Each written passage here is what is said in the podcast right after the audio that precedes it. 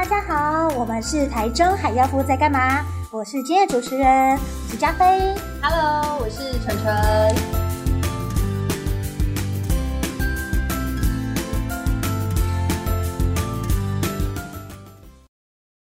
们将在这里呢，和你分享在台中地区的一个健康大小事哦。台中的朋友，赶快赶快来收听哦！我们有很多生活的话题跟健康的资讯要跟大家来聊一聊。是的，是的，嗯，那我们今天啊是孕妈咪系列的最后一集，所以呢，不管是一路陪伴我们的听众朋友，还是今天第一次收听节目的你，都希望呢，我们号召御马迷一起来关心这个主题哦。那也一起来关怀身边的。孕妈咪，或者是正在怀孕的你自己哦。嗯，那我们今天来聊什么呢？我们要来聊聊呢，产后的心情温度计。那产后的妈咪们呢，身心呢也有很多需要维护跟关爱的地方。对啊，其实我们从一路啊怀孕，然后从我们方案产检，然后还有很多的在心理上面的调试，最后我们要在这个分娩的部分，其实呢，终于等到这个宝宝九个月生下来，真的是对妈妈来说是一个很很不一样的历程，也是非常不容易的。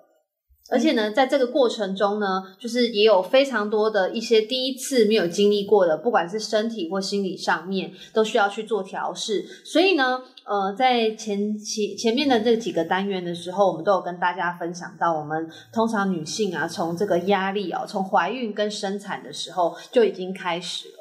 所以，其实我们不要去忽略一些在心情上面的变化，或是影响到我们这个产前到产后忧郁症对我们造成的一个影响。因为大家知道，就是除了女性在荷尔蒙之外的改变，那还有包含你的身心灵状态，包含你的育儿压力啦，还有一些婆媳的问题。生活形态的改变等等，这些呢，都可能会造成你有可能会有这个产后忧郁症。所以，我们今天呢，我们除了在产前以外，哎，生完宝宝不就没事喽？生完宝宝，其实我们也要去关心我们的呃、嗯、这个妈咪的部分。没错。那像宝宝出生后啊，妈咪们的身体已经有很大很大的变化。像很多妈妈都会说，哎，生完好像换了一个身体。比如说，原本怕热的啊，生完之后就哎哎畏寒，要再多穿一件外套。或或者是诶，怎么开始呢？有一些类似呃便秘啦，或者是排尿困难的一些状况出现。不过呢，大家如果有遇到这些状况，或者是即将可能要遇到的话，也不用太担心，因为呢，只要遵照我们正确的应对方式呢，时间过了，身体就自然恢复喽。所以今天呢，也要介绍几种常见的改变，让大家可以心里有一些预备。那如果你身边有这样的孕妈咪，请给她多一点的关爱跟包容，然后呢，妈咪们就不用太紧张，慢慢的呢，来把身体调回来。嗯，其实，在跟大家聊聊之前啊，我想要问问看现场的呃好朋友，你们知不知道，通常哈、哦，孕妇在产后生完宝宝以后哦，会有哪一些困扰？这样子，那像刚刚呢，加菲有提到了一个，有些人会有点怕冷，嗯，或是便秘的症状，对对。那这部分呢，就是其实呃，我也想听听看，大家认为产后孕妈咪会有哪些的身体改变？现场有没有好朋友可以跟我分享一下？现场的朋友，帮我举个手。好，你好。喂，主持人好。你好。那关于产后身体的变化，就是我想和大家分享。之前有听朋友说，他在生产完以后，有一阵子一直狂掉头发。嗯。他那阵子一直在担心说，他自己的头发会掉光。但是幸好后来他自己过一阵子以后，好像就有比较改善了。我听说好像是有改用一些洗发产品，或是多补充一些营养这样子。嗯，这样真的会让人家很紧张 哎。其实是真的，因为我自己都掉开始掉头发。哎、欸，这好奇怪哦。好，谢谢你，非常感谢你的分享哦。好，其实掉头发真的会让人家很紧张啦，然后也是因为荷尔蒙改变，所以大家就。呃，不用太紧张。那当然还有可能还有你生活作息啊等等一些问题。那我们待会后面也会提到这方面的资讯，所以刚刚的粉丝朋友可以持续在线上，待会会跟你做分享哦。嗯、那还有什么产后身体的照护知识呢？晨晨，其实大家最简单啦，我们最常听到的就是三个字：坐月子。哦，就是产后妈妈这个部分呢，需要在身体有一个适当的护理，还有一个调养身体，让身体可以恢复到这个孕前的状态。那其实呢，呃，坐月子这段期间呢，呃，有一个主要的观念，就是说，呃，尽量让产后的妈妈们不要太去呃负重或做很操劳的家务。简单来说，你需要有个充分休息。那刚刚有提到的，就是包含你要补充均衡且完整的营养，让我们这个体力。的那个恢复，还有包含我们去调整我们的身心。其实啊，在生产的时候，我们会对妈妈来说是蛮消耗体力的一件事情。所以呢，像是产后的妇科医师，他会开了一些子宫的这个收缩药，来促进这个子宫复原，还有排出恶露的情形。那另外呢，也建议哈，我们诶产后有些人说哦，我们要赶快补身体，麻油鸡赶快。其实。呃，在这边是比较建议是在产后两周以后呢，再去吃这种呃麻油或酒等这种补品。那比较建议大家就是在呃补品上面的部分，可以针对补血或是这个高蛋白的这个东西哦、像是这个呃牛奶、鸡蛋啊、海鲜呐、等动物蛋白。那呃黄豆制品的植入性蛋白也是很棒的。那另外一部分就是，呃，产后的妈妈们可能要注意一下，在饮食上面呢，呃，尽量偏清淡一点点，容易消化吸收的，也可以促进我们伤口的愈合。所以呢，呃，刚刚有在分享上，像每次的产后的，另外除了在排便上面的话，也可以建议用一些温的开水或消毒水前后去冲洗我们的阴部的部分。那因为呢，其实产后一周，如果你是自然生产的，你的快阴的伤口或是剖腹产的伤口愈合呢，都可以使用这个擦浴。或是沐浴的方式洗澡哦，那因为泡澡避免怕你的这个呃清洗不干净的部分，嗯、所以避免卫生的问题，可以使用呃淋浴的方式。那、嗯、另外一个部分就是体力恢复以后呢，产后妈妈也可以做一些产后的运动，帮助你的肌肉恢复，然后增促进你的身体的血液循环，这样子，那也让我们的器官可以复旧。然后身材也可以慢慢的恢复。对，那如果你运动中有一些不舒呃不舒服的状况的话，建议就不要太过勉强，我们就是一个舒缓型的方式就好了。所以妈妈们在产后满一个月的时候，我们包含的恶露要干净，那子宫也要完全恢复以后，这样子去避免我们的这个呃易感染或出血的事情哦。嗯，没错，因为像其实呃很多妈妈可能会怕自己的身材走样。然后可能一生完就想要赶快来运动，可是其实还是要呃让我们的身体先恢复到一个好的状态，然后再来呢进行就是我们一些修复的部分。那除了这一块呢，我们也可以来分享几个常见的症状呢，让大家来了解一下怎么应对。比如说刚刚晨晨提到的恶露，可能有一些不太了解的朋友就想说，到底这个是什么？对啊，到底恶露是什么意思？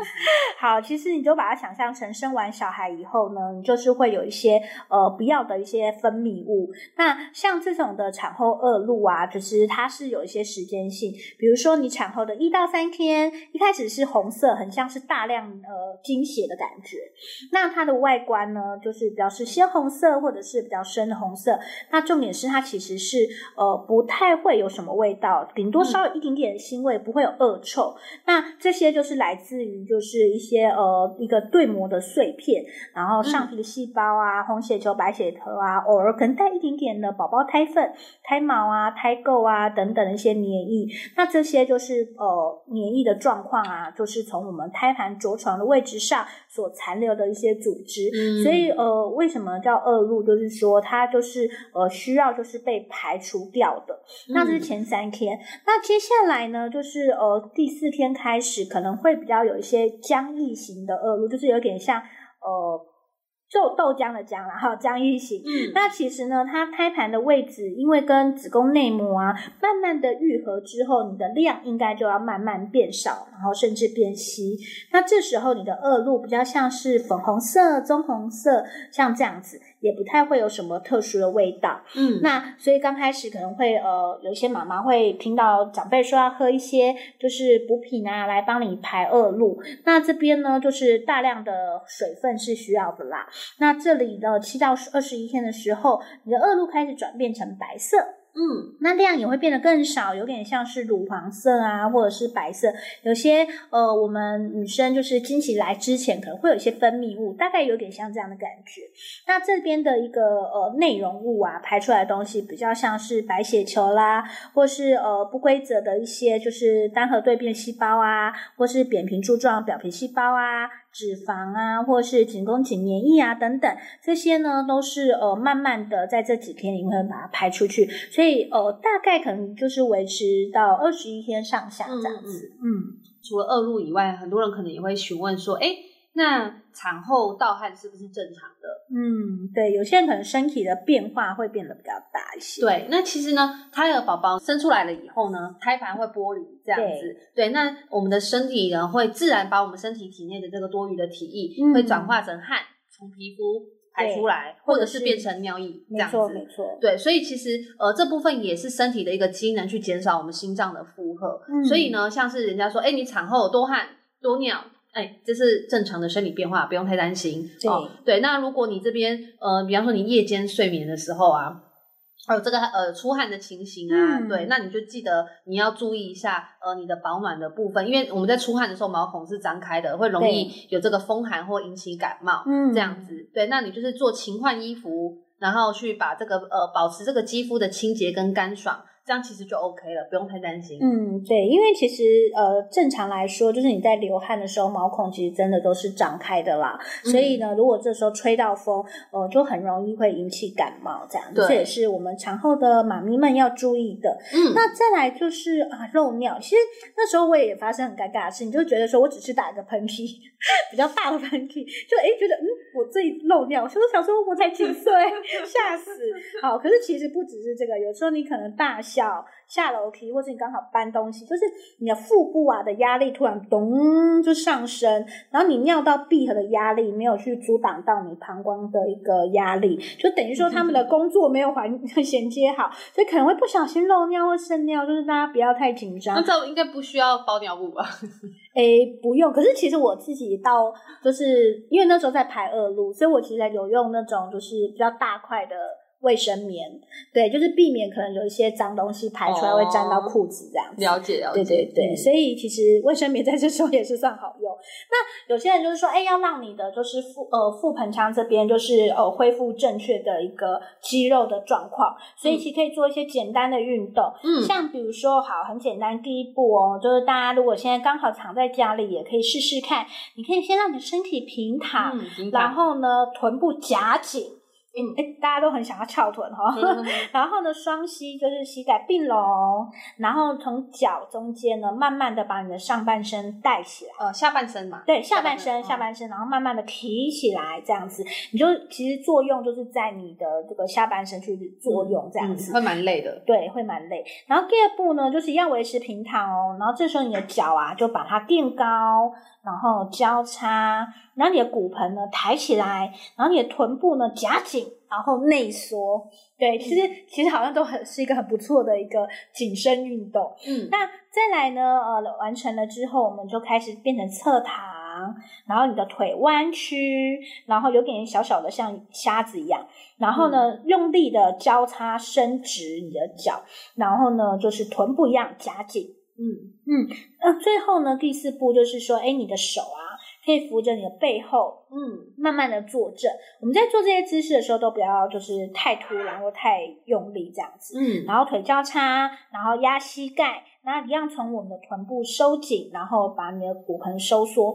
像有些人就说，哎，减肥减肥，好像就是骨盆矫正好。恢复到原位，身体好像就不一样了。嗯、确实，骨盆是我们女生很重要的一个部位，嗯、所以呢，就是做好这些的一些运动，可以帮助改善我们的产后的一个漏尿的情形。那当然，因为治疗的状况，因为每个人状况不同，所以大家还是可以跟你的妇产科医师，甚至如果比较有些疑虑的话，我们可以跟泌尿科的医生来做一些讨论。嗯，嗯没错。那大家也会想问说，好，我我这个产后赶快等不及了，我的身材想要赶快恢复，恢复成少女的身材哦。那产后的运动大概要何时开始做呢？嗯、那这边跟大家分享一下，就是如果您的生产的过程是顺利的话，那没有任何的并发症的话呢，你在产后住院的期间，其实呢就可以尝试一些比较简单的卧床运动，哦、呃，像是这个呃，如果你生产的过程的这个呃较不容易的这个难产的现象，或是你有。造成这个伤口裂伤比较大，哦，或剖腹生产的人的话，那你就要建议这部分一定要依你伤口跟个人的情形，等到伤口都复原以后，再来做这个适宜的运动，不要引起伤口的疼痛为原则。哦，嗯、那当然呢，执行这个产后运动有几个目的跟益处要跟大家来做分享。哦，为什么要做运动？因为第一个，我们要促进我们的子宫收缩，让预防我们的产后大出血。那第二个呢，像是我们要促进我们的肠蠕动，预预防我们的便秘。第三个呢，像是可以促进我们身体的血液循环，预防我们的血栓静脉炎的发生。那第四个，包含我们这个呃，去增加你的腹肌的张力，减少这个腰酸背痛。那其实也可以早日恢复身材哦。再来呢，第五个，我们要促进刚刚有分享到这个骨盆底的这个肌肉的收缩哦，使这个骨盆的器官呢恢复到原来的位置。那另外，我们可以预防这个子宫的呃脱垂或直肠的膨出，或是尿失禁等等的问题，都是有帮助的。那在第六个呢，就是我们要促进我们的体力及活力的恢复。那另外，运动本身它就有一个减轻这个焦虑跟压力的一个好处，所以呢，呃，我们也可以透过这样的一个舒缓型的运动，以最适合你的方式再进行就可以了。那我们这边。几个小提醒啊，提醒产后的妈妈们，就是第一个呢，呃，产后运动的时候，你要避免这个于饭前或饭后一小时内进行。嗯。运动前的时候，你先排空膀胱比较好。嗯。第二个呢，就是呃，你可以选择在硬床板或榻榻米的地板上进行是 OK 的。再来呢，当然就是要穿着一些宽松啊、轻便、透气、弹性的衣裤这样子。对，然后另外一个部分就是你运动的方式，尽量就是尽力而为，不要。太呃勉强跟过累，这是绝对的原则。那再来呢，就是如果你运动中有这个恶露的这个增多或不适的部分，呃，那这部分可能请你要暂停哦，等到身体恢复正常以后再开始进行。那也提醒在产后的妈妈们，也可以在这个运动后呢，呃，多补充一些水分。那我们在这个运动上面呢，可以持续的这个两到三个月。那当然，我们这边还是要说，如果您这边在生产的过程有些特殊的情况，伤口尚未愈合等等的特别的情形，也建议先请教医护人员，以后呢再进行这样的产后运动哦。没错，那像其实啊，身体的状况因为真的是因人而异。像我刚刚有分享，我也有产后掉发状况。那其实啊，主要是因为我们怀孕时候可能就是动情激素升高，嗯，那生长期的毛囊啊的寿命被延长了，所以孕妇的头发会有百分之九十五都会处于生长期，只有五趴都会在休止期。那因为掉发状况啊，被内分泌就是抑制，所以减缓了这样的一个情形。那头发好像会觉得比怀孕前好比较少掉落，可是相对来讲发量反而会好像变得比较浓密哦。那当我们生产完之后，我们的动情激素骤减就变少了，所以原本的一个动情激素作用的维持，呃，就会进入了休止期。意思就是说，你本来在生长的头发现在休止了，那休止期的头发增加，你就想象，嗯，原本休止了，然后增加了很多很多的休止期头发。所以呢，你的头发呢，在同时进入休息的状态之后，呃，就会开始在两三个月啊，慢慢的大量的掉落，产生就是，哎，我好像生完特别多 掉发的感觉，就会有这种错觉。可是实际上就是一个生理状态。嗯，那这边产后的脱发呢，是回归我们头发正常的一个生长周期，所以大家不要太紧张。那掉发是正常的，只是每个人掉发的速度啊，可能不太同样。的一个进度，像我有朋友，他是完全没有这个问题。嗯、那再来呢，就是如果你真的掉发掉的很严重，那呃，如果这个情形超过了呃，我觉得超过了一个你觉得合理的时间了哈，因为每个人的心理的接受度不同，还是可以询问你的妇产科医师，因为通常产后你还是会有机会再回去看妇产科医师，然后了解你的生长状况、就身体的恢复状况这样子。那再来，如果你有觉得呃产后焦躁啊，或其他的因素。比如说，你坐月子没有注意到头皮清洁，造成头皮阻塞等等，那这个就会让头发就是呃变得不健康，可能才需要再特别去咨询医生这样子。所以大家在这个部分呢，可以稍微了解一下，可能产后会有这样的一个情形。嗯，其实刚刚有分享到了一些很多妈妈在产后身体上的改变。哦，其实哦，我们刚刚有提到说，怀孕这个旅程呢，不是到生出宝宝就告一段落了。所以，如果你身边有本身这个呃呃产后妈咪，你要多多付出关心跟支持哦，不要把这个精力全部通通都放在宝宝，宝宝好可爱哦这样子，而忽略了你身边的这个宝宝怎么一直哭吧？对，产后妈咪这样子。对，然后另外一个部分呢，呃，像是很多有些妈妈的在心情上面，有的时候会觉得。呃，产后除了自己身体要修复以外，要照顾宝宝也很辛苦，这样子。所以呢，有些妈妈不免会觉得啊，孤单寂寞，觉得冷。哦、呃，那我大概是妈妈半夜的时候起来哺乳的一个心得。因为呢，嗯、看到旁边的诸神队友呢睡到打呼，然后你也可能会考量说，哎，他要上班也蛮辛苦的。那为了这个家，为了这个小孩，这样子。可是呢。你要注意一下自己心里的一些感受跟情绪哦，因为像是呃，在日本的影星竹内结子，那有可能疑似是在这个产后忧郁后自杀这样子，所以嗯、呃，在精神科很多医师会认为说，其实这部分呢，呃，我们要多多的注意跟小心，不要真的觉得好像自己心情忧郁或不好的话，这个东西不好意思去跟外面的人讲，嗯、对，或是真的去求助，这部分千万不要这样子去想，因为我们。第一点，你要想想想说，哎，你的妈妈身体好好的，心心生理跟心理的健康都好好的，小孩也会是在一个很好的环境被照顾长大。对，所以呢，呃，妈妈呢，其实还是要呃适时的照顾自己，可以吃就吃，能睡就睡，这样子。对，那就让自己可以对自己好一点，宽待自己好一点点，这样子。嗯、另外一个方法就是，你们也可以保留一些些自己的时间。对，比方说，哎，如果有婆婆或是有谁可以帮忙带小孩的时候，或是你可以可以推着婴儿车到公园走走、散散步，嗯、对，聊聊天哦，这样一些方式都可以有助于自己去做一个调试的心情，这样子。没错。嗯，那不过我也想问一下加菲，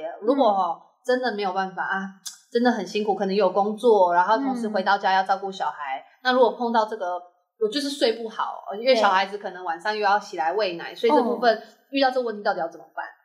哦，我觉得这个会分阶段啦，因为刚开始，尤其如果是第一次做爸爸妈妈的话，其实因为大家都在学习，你真的很难好好睡。我说实话，嗯、大概都要小宝宝就是能够睡过夜之后才有办法。那在这期间，我觉得夫妻俩之间的互相支持就蛮重要的。就是说，就是我都用脚泡奶，我都就都替我老公叫他起床。可是，哦、对，可是他是用脚泡奶的概念。可是我还是会保留，比如说可能最精华的，比如说半夜的。的呃，比如说呃一点到凌晨五点这段时间，我会让他好好的睡。对，那他真可以的话，中间可能要起来换尿布啦，或者看宝宝的状况，就是我会尽量就是自己来。不过就像刚刚晨晨说，其实是呃需要有自己的一点点时间。所以如果当你真的很疲惫的时候，反而真的是会需要呃跟家其他的家人或是朋友。朋友求助，我觉得也是都可以让自己稍稍有些喘息的时间。嗯，像这边就是有分享到，就是说，哎，可以躺，就是不要坐；可以坐就不要站。其实真的是蛮重要的，因为我们的女生其实产后的时候，其实身体就是也在慢慢的恢复。嗯，还有就是趁宝宝他睡着的时候跟着一起睡。嗯，对对对。虽然有时候真的不一定能够睡很久，可是如果宝宝睡的时候你不睡，呃，可能就也很难，就是有很充足的休息时间。嗯，对。孩子睡着的时候，就可以稍微也可以打盹一下，这样子。对，所以我常常可能一天就是才洗一次奶瓶，再准备很多很多这样子。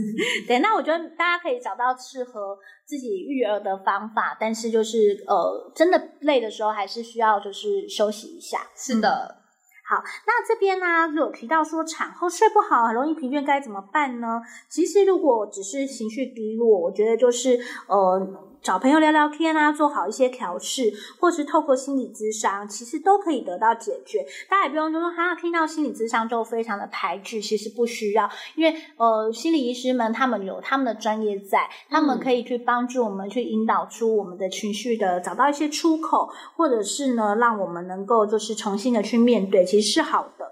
那如果你真的就是有一些呃忧郁症啊，或者是持续性的失眠，呃，其实也是需要去就医去。帮助你的。那有些撇步啊，我们也来提供给新手妈妈们参考哦。嗯，哪些撇步嘞？好，第一个，当小孩睡的时候，就也要趁机小睡一会儿。当然，午睡不要过长了哈。然后呢，呃，如果你本身有洁癖，我自己要加一点。如果你本身有洁癖，你这时候的包容度可以大一点点。对，就是不要就是觉得说，哦，我怎么那么脏，好像一天没有扫地或一天没有洗衣服，真的就是罪该万死什么之类的，千万不要这样想。嗯、对，就是让自己有一个充分的一个调节的时间。那如果像刚开始你有亲自在哺乳的时候啊，尽量就是呃维持一个规律的时间。那呃很多妈妈会选择亲喂嘛，因为亲喂其实也可以帮助你的呃泌乳可以更多。那如果没有办法亲喂的话呢，其实用奶瓶瓶喂其实也是很好。好的，尤其是当你需要去调节你的睡觉时间，呃，因为你平喂的话，就可以由家人啊，甚至老公这边来代劳，来帮忙喂宝宝。其实这个是可以的，不用是说哦，我没有亲喂，好像就是不营养，其实没有差的，营养素是一样的。那再来就是，如果你有睡不好状况啊，就不要就是喝含咖啡因成分的饮料，比如说是咖啡茶或可乐或酒。那呃，你可以在就是。白天的时候 啊，如果想小酌一下是可以。嗯，那当然酒当然是不要。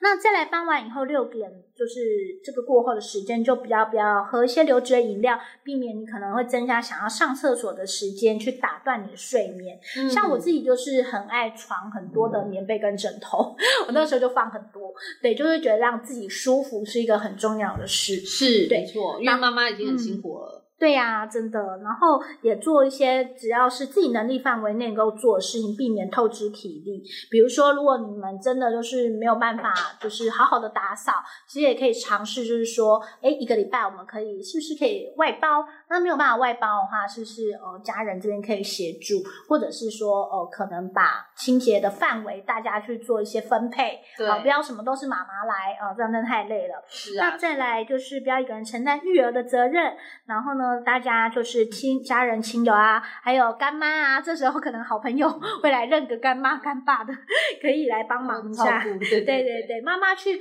喝个咖啡，就是休息一下都好。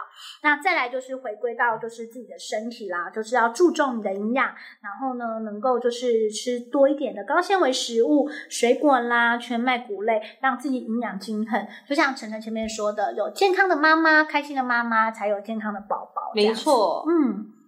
另外呢，就是我们刚刚有分享到，就是其实呃，身体在恢复的期间，就是真的呃，不管刚刚的那些方式，我们也要希望多多照顾自己的身体以外，也要照顾自己的心理。嗯嗯。那另外，产后忧郁症啊，算蛮常见的一个疾病哦，因为其实每十个大概就会有一个。妈妈会因着这个产后忧郁的部分，会、嗯、呃呃有些困扰这样子。那另外呢，嗯、呃有些状况的时候，你可能会直接会认为说，哦，我大概只是还没有适应吧，这可能是应该都是大家都会经历过这个历程吧，所以你可能会去忽略你自己这个产后忧郁的情形。对，嗯，所以其实不管是妈妈自己或是另一半的亲友们，其实都要了解这个问题，我们才可以在第一个时间点去支持跟协助哦。那今天呢，我想要跟大家来分享一下。到底产后忧郁的成因有哪些？哦，嗯，第一个呢，就是刚刚有分享到的这个生理的因素。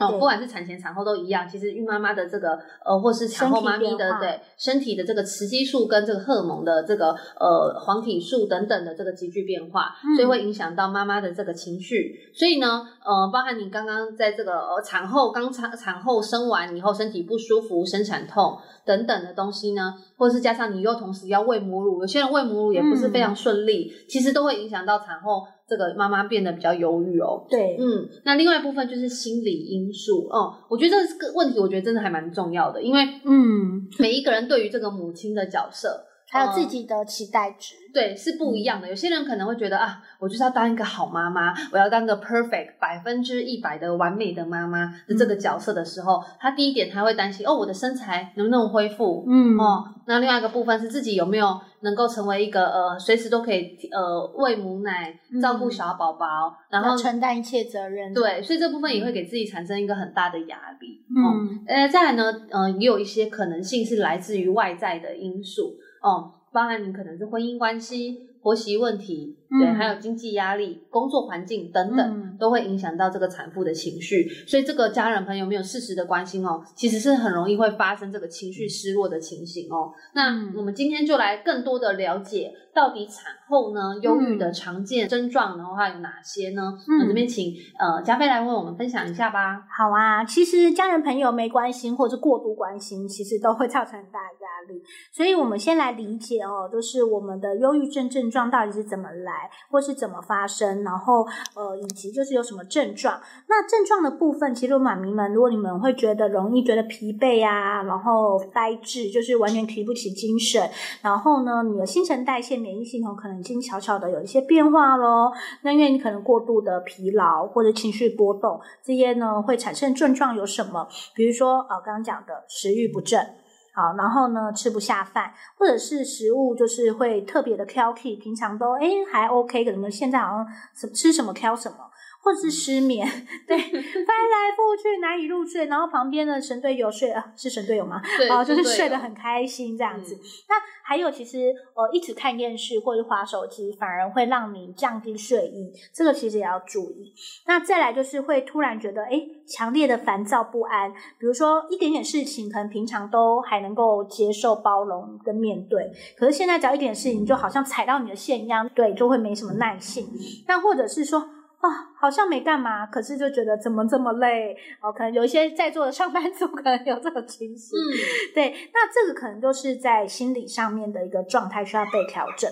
那再来还有一个就是，呃，可能啊，对于另外一半就是完全提不起一些兴趣，或者是说啊、哦，当要做这件事的时候，好像有点像交功课，然后觉得是很被动的，嗯，然后还有就是缺乏一些目标啦或动力，觉得平常喜欢做的事情。怎么好像也没有兴趣？还有啊，就是诶我好像很容易觉得对不起别人，嗯，比如说，哎，如果丈夫或者是你的婆婆觉得说，哎，这样做不好啊，什么之类，你都很容易就是放大，然后情绪的起伏很大，然后或者是开心的时间很短，然后马上就马上有忧郁的感觉，这样子。嗯嗯嗯。好，那另外一个就是类似的情绪呢，就是变得更严重，就是迁怒啊，比如说可能会常常指使别人啊，或是对亲近的人发脾气。啊，等等的。那再来就是在带宝宝过程，其实应该是呃有喜有乐的嘛，然后也有就是辛苦的地方，可是会一直觉得说啊，这个宝宝怎么那么烦，怎么变成就是降低我生活品质的问题，然后是我的负担，有一种就是被拖累的想法。那偶尔可能还好啦，啊，如果很常常出现，这个可能就是要正视一下心理的问题，嗯嗯，甚至严重啊，如果想要伤害自己啊，或是伤害宝宝，比如宝宝在哭，然后不知所措，那你也不知道该怎么办，你当下情绪只有烦躁跟想要伤害的话，或是把它当做是一种威胁，甚至讨厌自己啊，那这个真的时候。呃，发生的话呢，请妈咪们一定要来寻求专业的协助哦，不要觉得都是自己的错，要赶快来寻求协助。嗯，其实啊，刚刚有分享到，可能你在忧郁的这个状况下，你有可能会危害到自己，也会危害到刚出生的宝宝。嗯、呃，其实有一个呃，蛮让人听起来蛮难过的一个案呃案例，就是在发生在日本。嗯有一个生下三胞胎的妈妈哦，她独自照顾这个宝宝，又要处理各种家务，嗯、那她一天哦只能睡大概三个小时。嗯，那加上这个又要双亲，可能又有经营餐厅，没空带小孩，老公又孕假结束等等，她罹患了产后忧郁。那有一天呢，老二呢哭闹不止，后来妈妈就突然产生一种强烈的呕吐感，嗯、那她突然呢就是有点像嗯、呃、有点失去灵魂的这个状态下，把儿子重摔在地上，等到清醒。过来了以后，就发现一切已经无法挽回了，算是一个、嗯、呃呃蛮蛮蛮大的这个不好的这个影响。所以其实我必须要再提醒各位的产后妈妈，如果你真的觉得自己的情绪是低落的，你就要主动的告知你身边的家人。嗯、那另外第一个部分，你身为家人的，你要多多。注意这个产后妈妈的这个情绪变化、嗯、哦，这个焦虑、莫名其妙的发脾气、哭泣、失眠等等，你都不要跟他说哦，你想太多了这样子，嗯、你其实要去体贴他，然后还有他这个身心的变化。嗯、那呃，这边其实在整个呃，并没有一定说你要多久你才能去看这个心理医生。嗯、其实你发现你自己有这个问题的时候，你就可以去看呃心理医生了。嗯，嗯所以刚刚之前有分享到，有高达十位里面就有一位就有可能会这个产后忧郁症的情形，比例上是蛮高的，所以大家真的需要去寻求这个专业的协助。嗯、没错，大家还记得啊，就是呃这些症状持续多久就应该要寻求协助吗？嗯，刚刚大家有没有专心听呢？对我们线上的好朋友，诶我们有增加了耶，我们赶快来跟大家互动一下。大家还记得就是持续多久就应该要寻求协助吗？对，如果你在心情不好、郁闷的关系，会有忧郁的倾向，要多多久大概要去求助这个专业的心理医师呢？Hello，你好，有听到吗？有，就是我这边听，基本上其实我觉得有发现有相关的症状，就可以去呃寻求医生协助，因为我觉得这些症状其实很难去。就是界定说到底是有没有呃可能是忧郁症，因为毕竟有些症状可能平常也会有的，所以其实我觉得不用想这么多，就把它当做是去一个聊聊天放松的地方。嗯，那说不定你及早过去，或许这些问题就迎刃而解，那可能也不会有后面更深的问题。所以我觉得有发现相关的症状，不用有太多的负担，这样。嗯，了解，没错没错。我觉得你刚刚分享很好哎、欸，就是你说我们看心理医生的心态要健康哦，我们不用当做好像去看疾病，嗯、就是去跟人家聊一聊。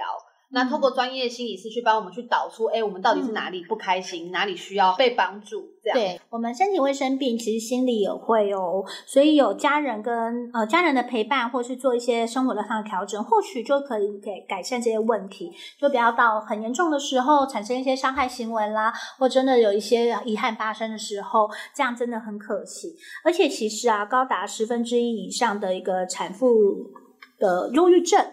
其实，在觉察自己已经有这个征兆的时候，就应该要去寻求专业的协助。那这边也特别就是呃，来分享一下这个好的资讯。像我们卫生福利部啊，其实有提供二十四小时的免付费安心专线一九二五哦。其实，在前几集有收听我们呃的朋友都有听到，我们可能有在不定时的宣传，因为这真的是一个非常好用的管道，就是安心专线一九二五，还有就是孕产妇的关怀咨询专线。零八零零八七零八七零，嗯，没错。对，那当然，我们台中市的一个卫生局其实啊也蛮贴心的，有提供一些定点咨询的服务。所以如果有需要的朋友，其实现场会有一些专业的一个心理师来给大家做一些关怀跟支持，来解决我们情绪上的困扰。那如果有需要的朋友啊，你们就是可以上网呃去或者是查询一下哦，跟我们的卫生所这边来做申请哦。嗯。那产后呢，忧郁类型呢，今天想跟大家稍微的分享一下哦、就是第一点呢，大概可以分成三种类型，嗯哦、呃，那第一个呢，比较常见就是产后情绪低落，嗯，再来呢，就是我们刚刚一直在提到的产后忧郁症。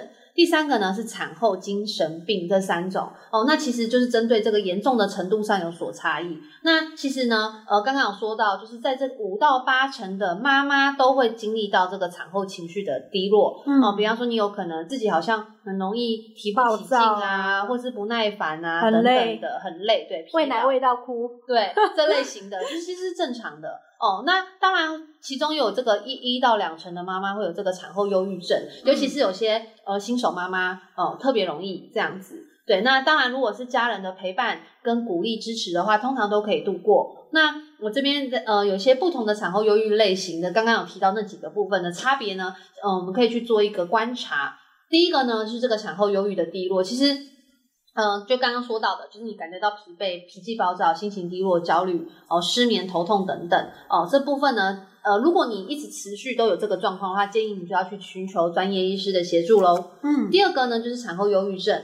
哦，那这个部分呢，你可能会有一些无价值的感觉，甚至你连呃都没有办法正常的吃东西，然后你常常会一直流泪，无法专心，甚至你觉得我对身边的一切很多事物都突然好像丧失了这个兴趣。那嗯、呃，你甚至觉得你还没有办法有没有能力去照顾这个宝宝，甚至有些严重一点还会有想要自杀的想法，这样子这部分呃，您就就是有这个产后忧郁症的状况了，所以真的一定要去找医师。再来第三个呢，就是这个产后精神病这个部分呢，其实案例比较少，嗯、大概每千例里面呢，大概会有一到两位的妈妈有这个产后呃精神病的问题，那其实就是会有一些妄想的状况，这样子，嗯，除了情绪激动不稳定、个性改变，甚至你会有些幻想，嗯，一些幻觉。甚至你会觉得有产生伤害他人的一个妄想哦，嗯、这其实呢，就是呃，呃，这三种都是对我们来说都是一个情绪的一个障碍的部分。所以呃，不管如何，我们都不要认为这是一个不好跟别人说，或是觉得这是一个要不得人，千万不要这么想，因为其实这只是你心里的这个状态的时候，你需要有一个呃专业的医师来跟你做疏导的时候，你就用聊聊的，就很像我们有时候生病嘛，你有时候会想去看中医，会去看西医，其实就是这样子而已。哦，所以这部分大概跟大家分享一下这三类的类型。那另外呢，也要跟大家来聊一聊，如果您真的有这个产后忧郁的部分，我们可以怎么做比较好呢？我们这边请加菲来为我们分享一下。好，因为其实有提到说，就是因为体内荷尔蒙的改变或者突然的调整，所以可能上一秒很正常，下一秒就是突然就有一些这样的情绪波动。那大家呢，真的是不用太紧张。但是怎么样面对呢？就是第一个呢，要做自我的检查。那妈妈们呢，可以在产后啊，定期来填写我们的产后的一个忧郁量表。来追踪自己的身心的一个变化，那当然就是身体上的部分就要多休息，忙不过来或是出现负面情绪的情形，来寻求家人的帮忙跟协助。嗯，哎，佳飞，你刚刚说的那个什么量表是什么量表啊？哦，这个量表呢，大家就是可以 Google 一下，应该蛮容易找，叫做爱丁堡产后忧郁量表。然后爱呢，就是爱心的爱，然后柳丁的丁，城堡的堡，爱丁堡产后的忧郁量表。嗯、那它是全世界啊公用评估孕期跟产后的检测量表。虽然听起来好像叫产后忧郁量表，好像呃怪怪的。但是呢，它的这个时间呢、啊，其实孕期二十四到二十六周之后呢，使用都是没有问题的。那在作答的时候呢，大家不要想说我是要考高分，不用不用，你就是依照你的直觉来评估，然后评估过去七天这一周的状况如何，它会有问题都很简单，它就直觉回答，然后最后呢，把分数加起来，那总共有十个情境，那评估自己的一个状况，比如说啊，我可不可以看到事情有趣的一面，并笑得开心，那如果回答跟以前一样，就是零分；那没有那么多，就一分，肯定比以前少两分，完全不能是三分。类似是这样子，很简单。答完十题加总。那如果说，诶，你的总分啊是在九分以下。那其实绝大多数都是很正常的，可以放心哦。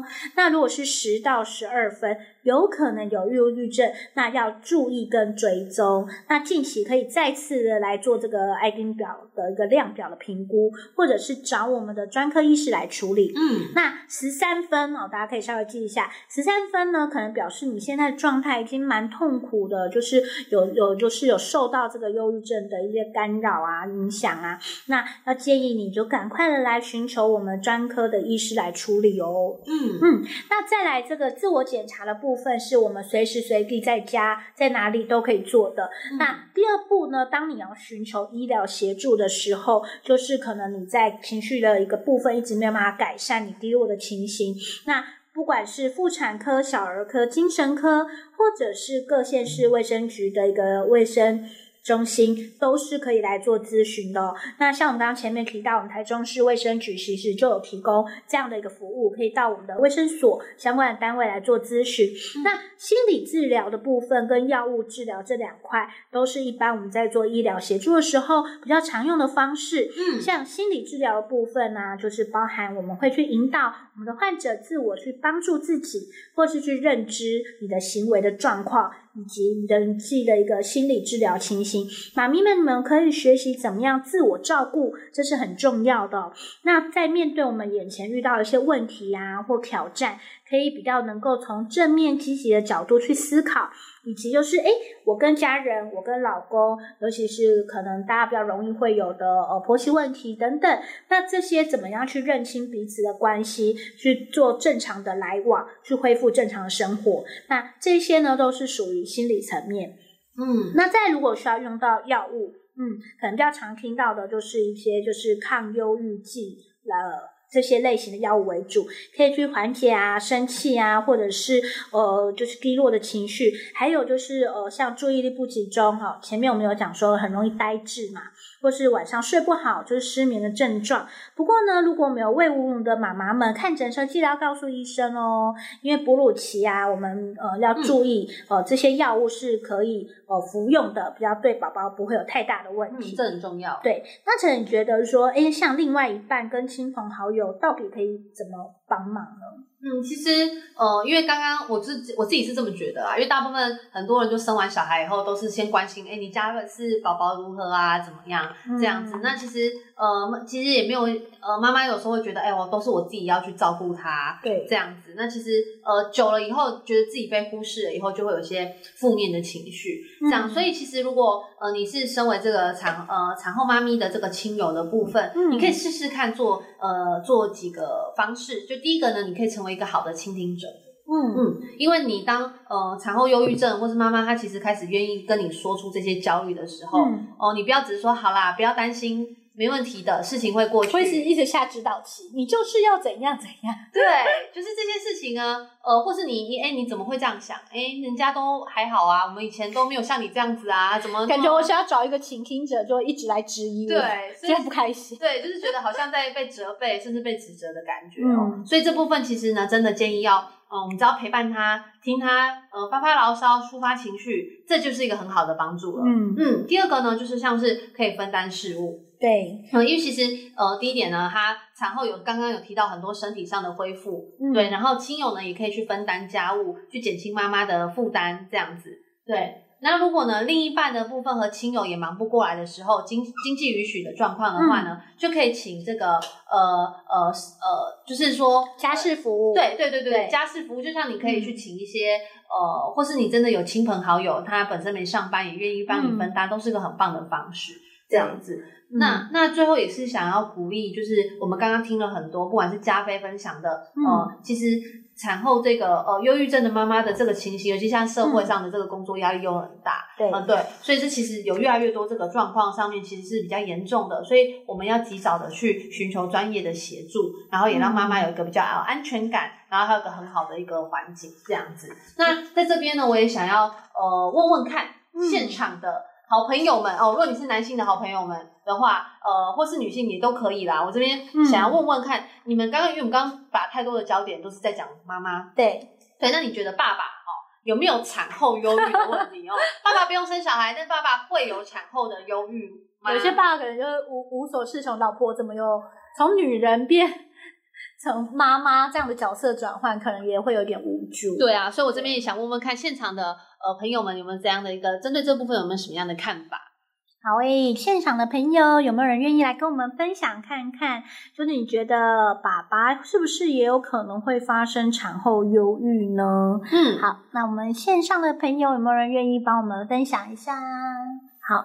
那我们在等待，就是线上朋友，就是帮我们做分享的同时，嗯、我们其实也可以聊一下。就是其实我真的觉得我老公就是算脾气蛮好的，嗯，对，因为就是有时候真的会没来由，就是觉得啊。哦怎么连这种事情都不会，或者是说小孩怎么好像一直在哭都没有办法，就是处理好，嗯，然后觉得就是很烦躁。那其实虽然我就是有时候我的队友并不会给我什么甜言蜜语安慰，但他就用行动就是来解决，就是比方说自动帮你倒垃圾，工具人，哈，我可以这样说吗？可以可以，就是其实也是蛮好的。有时候我们也蛮需要工具人的，是，对啊。哎，我这边有一位朋友，哎，有人吗？你好，嗨。那我们的问题啊，就是大家觉得爸爸也会有产后忧郁吗？我觉得爸爸应该也都会有产后忧郁吧，就是你知道经济压力啊，或者是小孩子不睡觉，应该都是爸妈两个人一要一起承担的，就是。半夜三点起床，就是爸爸也还是要起来，也不可能都是妈妈一个人来处理，所以一定也还是会有睡眠不足，或者是就是精神上的压力。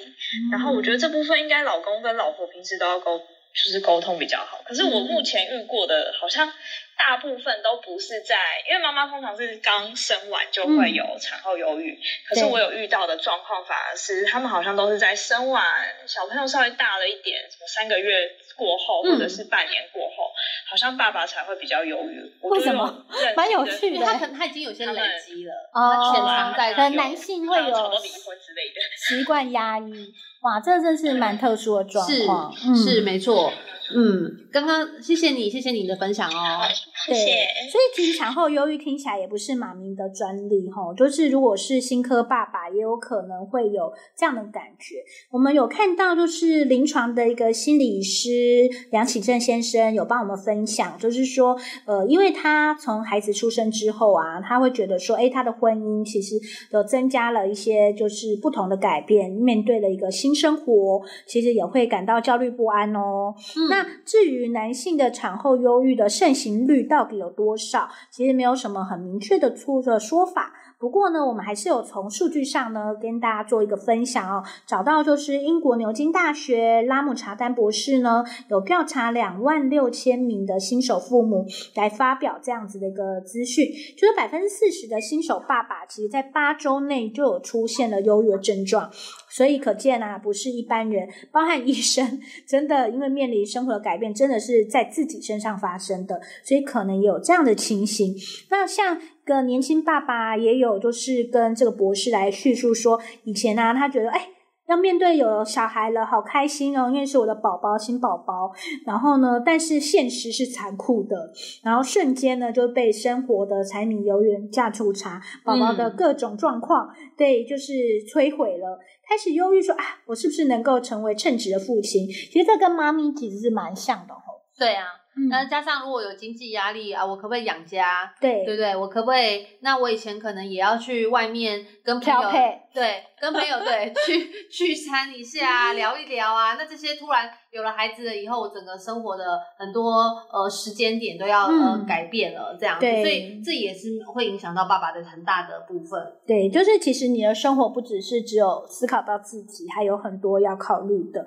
那其实新手爸爸就是很会被大家就期望说，你就是要来安抚跟陪伴太太度过你的低潮期，呃，度过产后的低潮期，嗯、所以并就很容易被忽略说，其实爸爸也需要被关心。是啊，对。啊、那其实夫夫妻两人都需要专业的协助来解除双方的压力。像刚刚分享那个想自杀的新手爸爸，他是接受了两个月的心理咨商哦，还有吃这个抗忧郁的药物治疗，状况呢有所改善，才能够就是解除这个危机。那他其实也蛮有趣，他就说他以为只有女人才有这个问题，没想到自己也有。所以呃，男性们千万也不要觉得不好意思说，哎，我就是要是大家最。坚盾坚强的后盾，我不能怎么样。其实爸爸也是人，没错，不管是爸爸妈妈、宝宝都一样啦。我们都需要去、嗯、呃一起去多沟通、陪伴彼此的关心，这样子才可以一起度过这个生活转变的这个调试期。没错，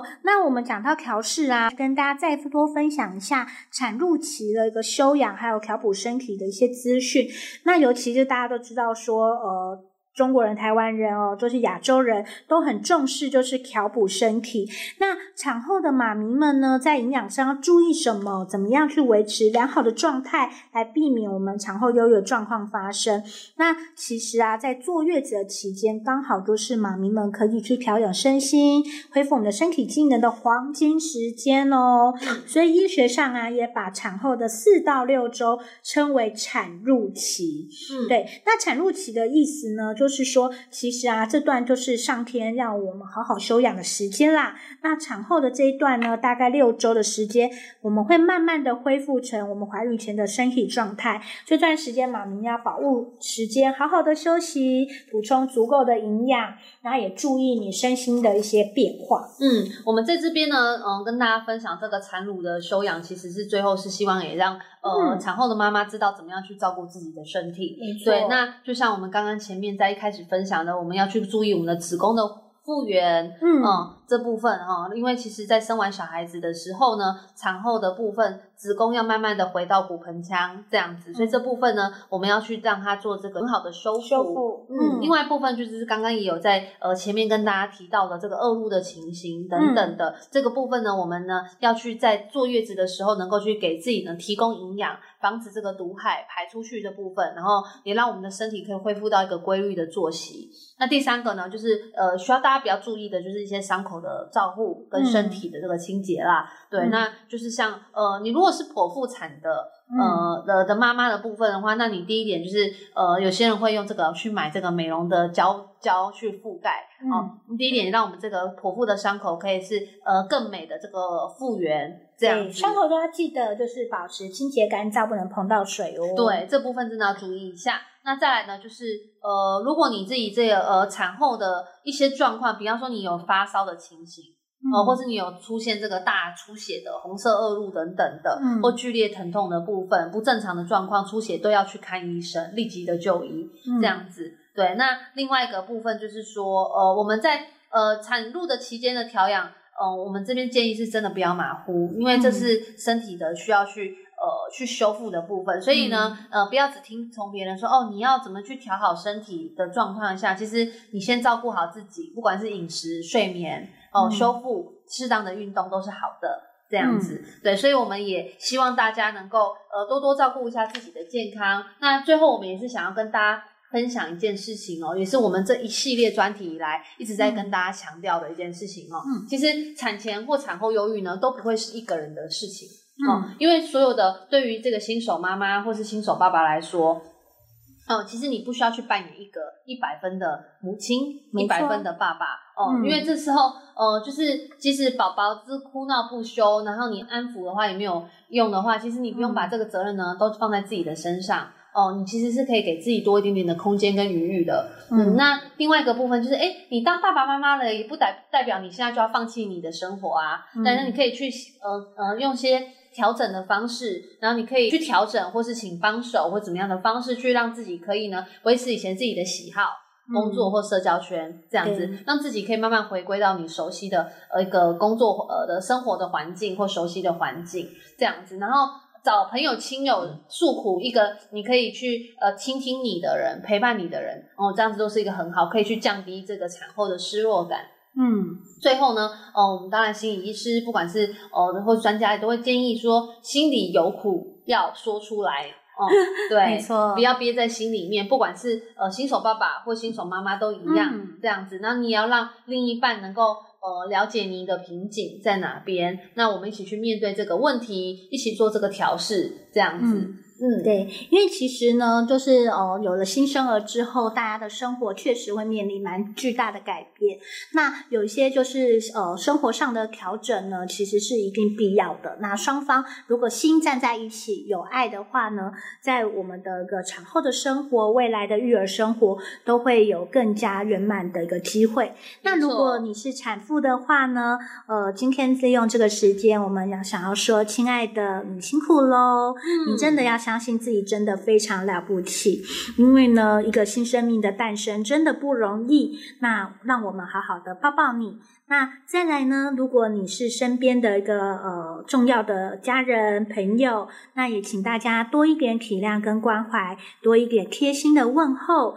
我们多一点同理心。那产后的妈妈们，还有刚刚讲，其实新手爸爸可能也有很大的压力。那加上我们的宝宝呢，是比较敏感脆弱的，现在这时候都需要大家的关爱。那这整个社会都希望都能够大家建立一个有爱的环境。所以，当我们如果在呃路上呢，有看到怀孕的妈咪们，或是呢带着新生儿的妈咪爸比们，我们都可以主动呢多伸出援手。多呃关爱他们，没错。嗯，其实我真的呃也蛮开心的，能够跟大家一起共度我们这些孕妈咪的单元。嗯，那其实呃也真的蛮知道了蛮多关于这个怀孕前或怀孕后，还有这个呃。面临这个产前、产中、产后的这个忧郁的状况的时候，应该要怎么去找到一个正确的方式？嗯、那我们其实呃刚刚有提到，我们就多一点点的这个知识跟尝试，还有一颗温暖的心。那我也很希望说，哎如果您今天听完这个资讯，你觉得很有帮助，你也可以多多的去跟你身边的亲朋好友去分享，嗯、这样子也多鼓励他们在怀孕的期间，或是有不开心的时候，你就可以成为一个陪伴者跟一个帮助者。嗯这样子，那我们也很开心，就是今天的聊聊呢，跟大家聊到这边。那也不要忘记，就是你可以拿出你的手机，对、哦、对，那搜寻我们的 IG 或 Podcast，多多去关注我们的台中海药夫在干嘛。对，我们不同生活化呢，呃，还有一些健康常识的话题都会与你分享。那我们非常感谢大家，期待下次再与大家线上相见喽，拜拜，拜拜。记得要追踪海药夫哦，拜拜。喜欢我们台中还要多在干嘛？记得关注，定期收听我们的频道哦。谢谢，我们下次见。